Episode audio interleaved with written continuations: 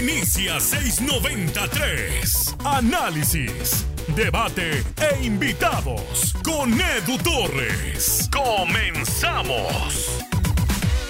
Quiero iniciar este episodio del podcast 693 haciéndote una pregunta a ti que lo estás escuchando. Deja tantito lo que estés haciendo de tu trabajo, un poquito a un lado, el ejercicio. Si vas manejando, estacionate. Solo, solo un minuto. Necesito que reflexiones una cosa. Ahí va. ¿Quién es el último goleador mexicano que recuerdas en el equipo de Tigres? Tómate tu tiempo. Ahora, ¿quién es el último centro delantero mexicano que recuerdas que fue titular en Tigres?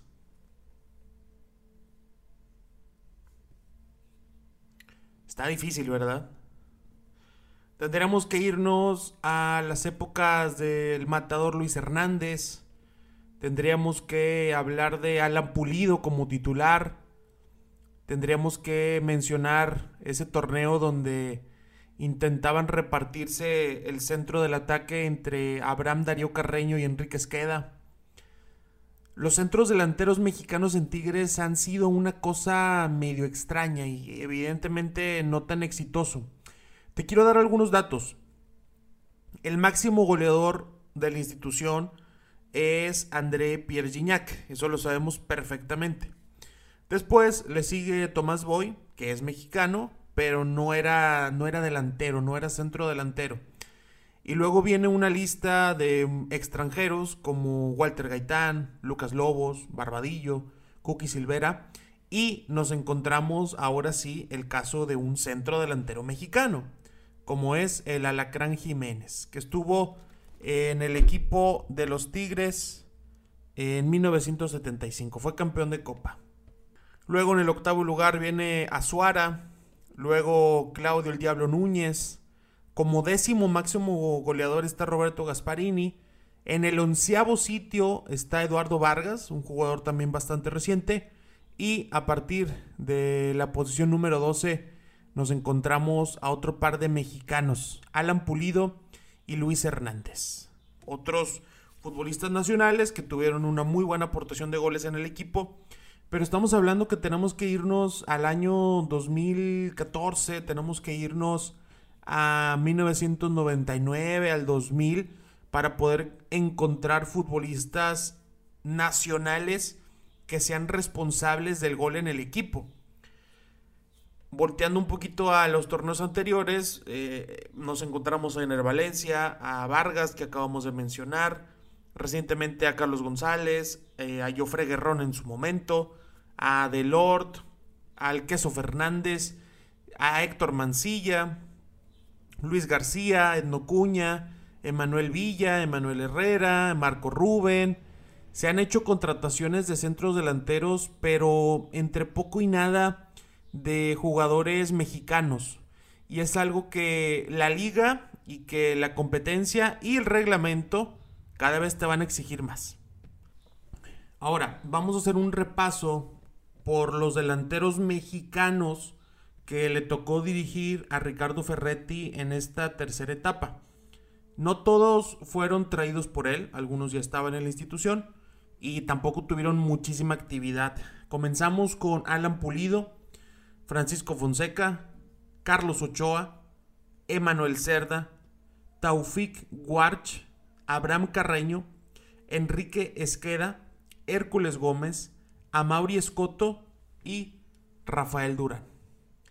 No sé si se, no sé si se me esté pasando alguno. Estuve revisando las plantillas y creo que no se me pasa nadie. Estoy hablando de centro delantero, porque alguien podrá decir, oye, pues es que aquí no jugaba delante. No, no, no, centro delantero. No son futbolistas que hayan dejado gratos recuerdos en el equipo. Tampoco tuvieron titularidad indiscutible. Por ahí solamente Pulido llegó a ser un titular constante. A Mauri Scotto su gran logro fue hacer un gol en Copa Libertadores. Emanuel Cerda fue un futbolista bastante eh, cumplidor, pero iba y venía entre préstamos a equipos de segunda o de primera división. Carlos Ochoa ya estaba en el final de su carrera, Kikín Fonseca no, no era considerado, Pulido lamentablemente se fue, eh, se fue mal del equipo.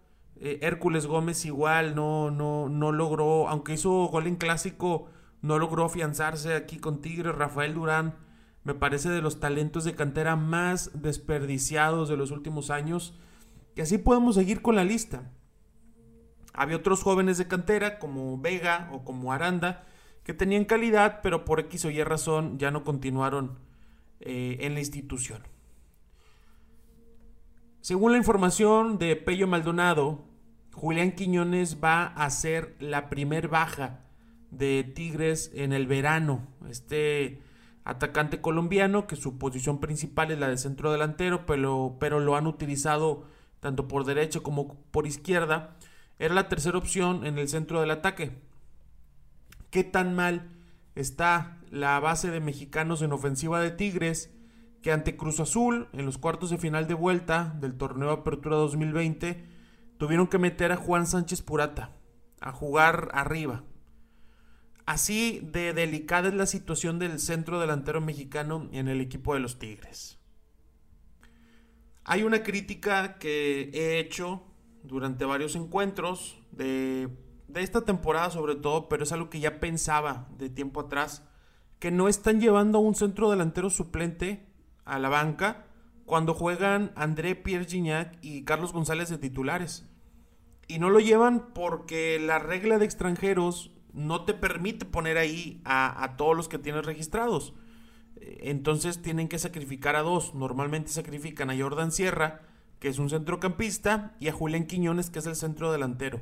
Y sabemos que Cantera y Ricardo Ferretti no son palabras que se mezclen, así que prefieren quedarse sin nada antes que llevar a alguien de fuerzas básicas, antes que llevar a Flores de la sub-17, a Patrick de la sub-20 o algún otro jugador que pueda cumplir en esa, en esa función, que sea especialista.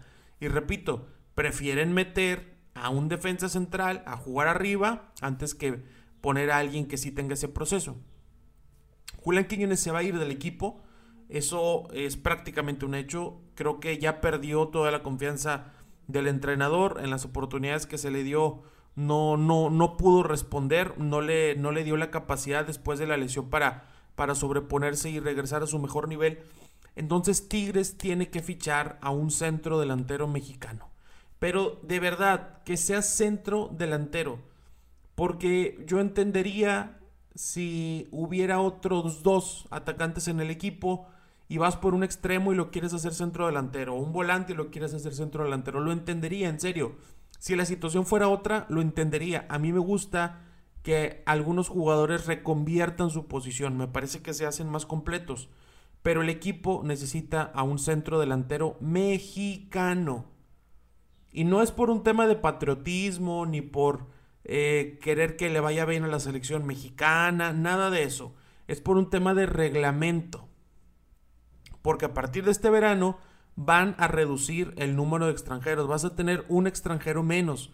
Y seguramente el sacrificado ya iba a ser Julián Quiñones. Entonces, ese lugar de Julián es mejor que no le busques a fichar a otro lateral, a eh, otro central. No, no, no suplir esa posición de delantero con otro de la misma posición, pero que sea mexicano. Eso es, en serio, a veces me da la impresión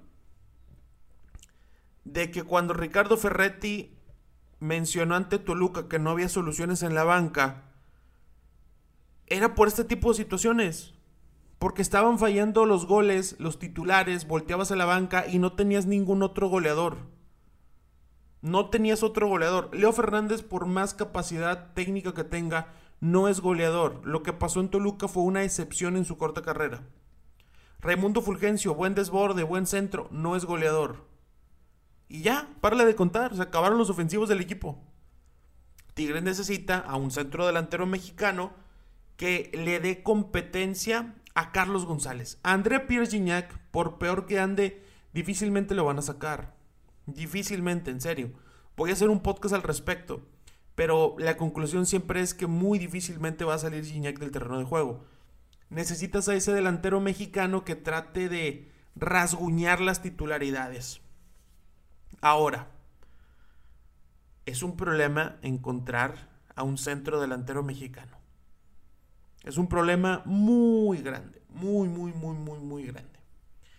Chivas es de los que han estado sacando, eh, por ejemplo, está Macías, estaba Godínez, eh, contrataron muy joven a Ronaldo Cisneros de Santos Laguna, Santos es otro que ha estado sacando centros delanteros mexicanos como Santiago Muñoz, como Lalo Aguirre, el Mudo.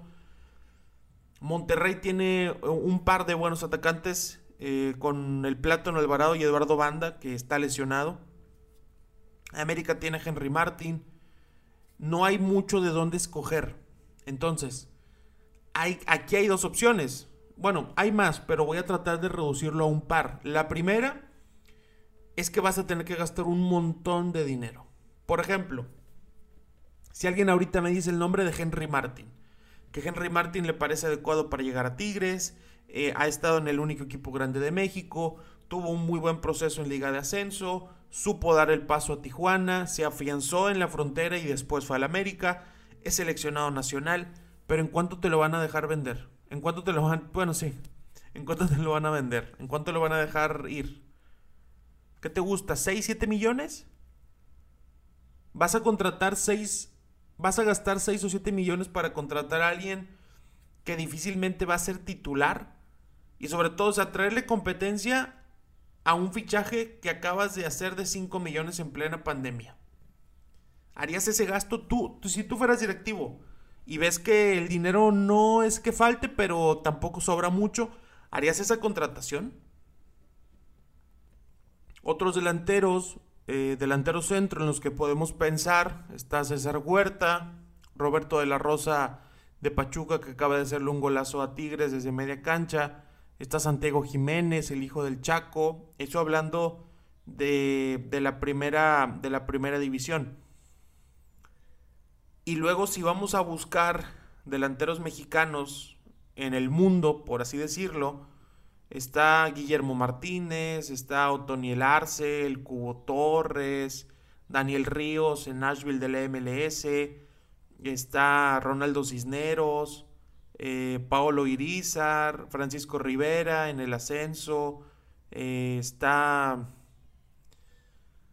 ah, caray, Julio Cruz en el ascenso también, Martín Galván en España, el hijo de Daniel Guzmán en, en Centroamérica, perdón, está Enrique Pérez también en el ascenso, no hay mucho donde escoger realmente, no hay mucho, no hay muchos centros delanteros que puedan darle esa solución a Tigres. Por ejemplo, había un jugador que se llama, déjenme les confirmo, aquí tengo el nombre, Daniel Chávez, Daniel el Puma Chávez, futbolista de Veracruz en aquel entonces. Estaba muy cerca de llegar a Tigres, ya tenía su boleto, él es centro delantero, ya tenía su boleto de viaje, eh, lo iban a traer al equipo, eh, pero se mete Necaxa. Bueno, Necaxa ya había negociado, se metió Tigres, Tigres lo convenció, pero sabía que no iba a jugar. Entonces Necaxa vuelve a hablar con él, lo convence y termina yendo al equipo de los hidrocálidos en donde tuvo una indisciplina muy grande, lo dan de baja y me parece que se fue al fútbol español, al Salamanca, uno de esos equipos de dueños o directivos mexicanos y allá está, ese fue el último intento formal de Tigres por un centro delantero mexicano. El último. Ahora vamos a ver el siguiente punto.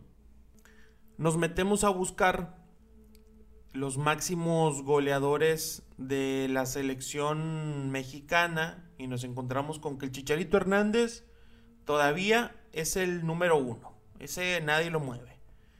Y luego está Jared Burgetti, Cuauhtémoc Blanco en el número 3, Luis Hernández, Carlos Hermosillo, Enrique Borja,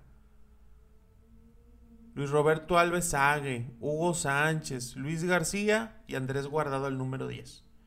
Imagínate, para que Andrés Guardado, que ahorita juega prácticamente de, de pivote, sea el décimo máximo goleador de la selección mexicana. Así, así nos está yendo. Así nos va con los delanteros mexicanos. Hay un problema que cuando, cuando volteo a ver la situación específica de Tigres y hago una investigación de delanteros mexicanos, pues no hay mucho. Por ejemplo, está el tema de Ormeño, que hace un momento, eh, cuando mencionaba delanteros mexicanos, me faltó mencionarlo. Está el tema de, Ormeño. ¿En dónde estuvo Ormeño los años anteriores? ¿En dónde estuvo? Pasó eh, por el fútbol de Perú, estuvo allá, estuvo cedido, anduvo en Lobos Buap, en Cancún, pasó por Fuerzas Básicas de América, de Pumas, y hasta que llegó a Puebla pudo consagrarse y me da mucho gusto por él. Pero a mí esa clase de... A mí Orbeño me parece muy bueno, muy bueno, pero creo que ahí le conviene más quedarse a hacer una gran historia en Puebla.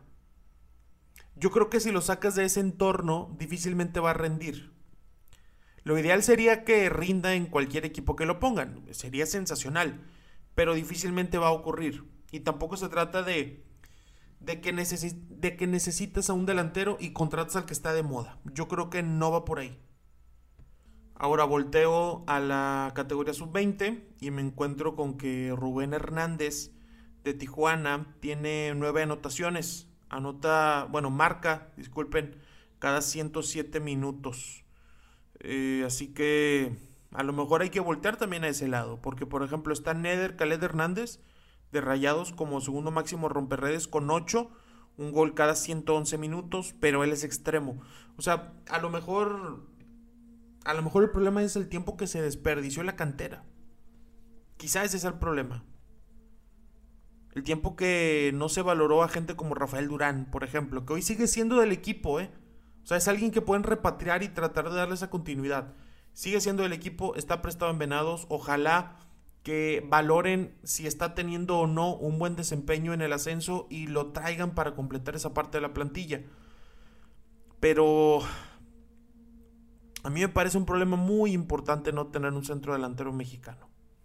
El gol es caro, yo lo sé, el gol es muy caro. Pero el reglamento te va orillando a que lo necesites. Porque así te acostumbraste también.